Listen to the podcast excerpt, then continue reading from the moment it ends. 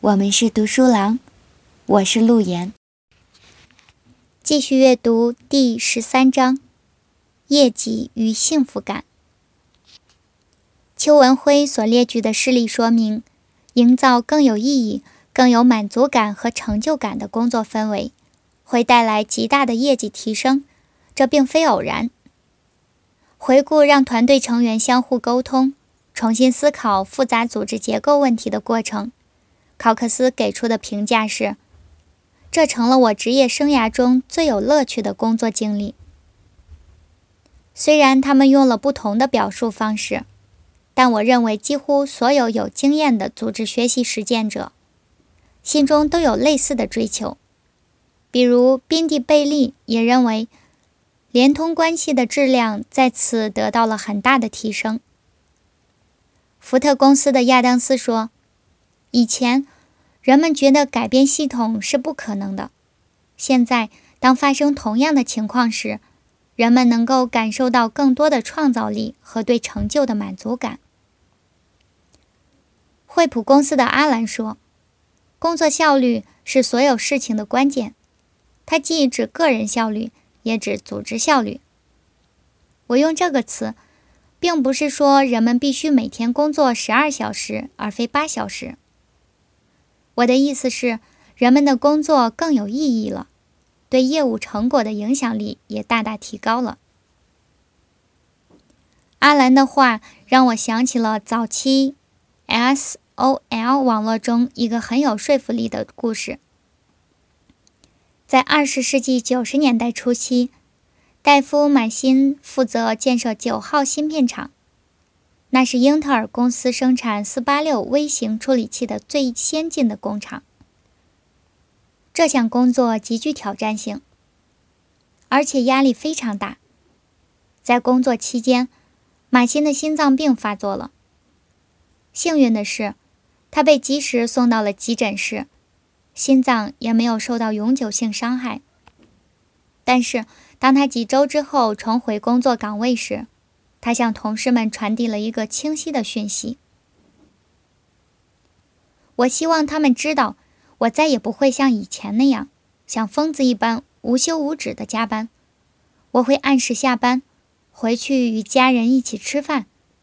我告诉他们周末需要时可以怎样找到我。”但只有在紧急情况下才能这么做。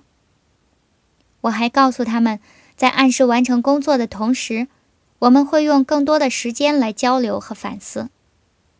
刚开始的时候，我感觉他们都不相信我是认真的，但渐渐的，他们发现我的确是认真的。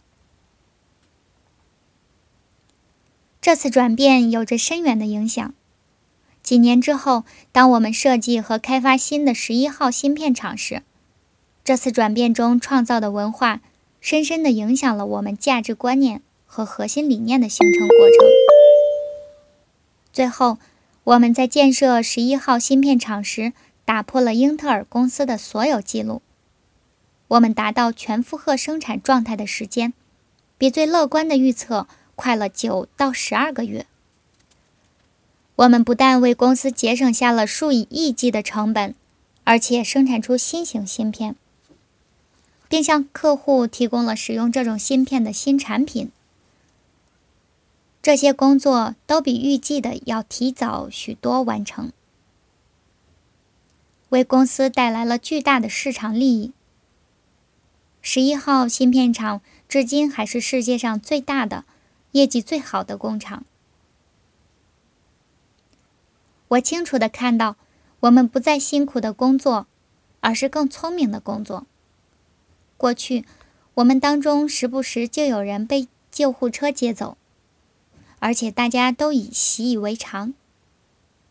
当我做出承诺，决定不再这样超负荷工作之后，就给别人创造了做出同样选择的空间。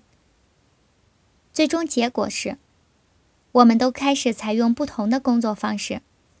获得的成绩也超过了以往那样长时间超负荷工作的后果。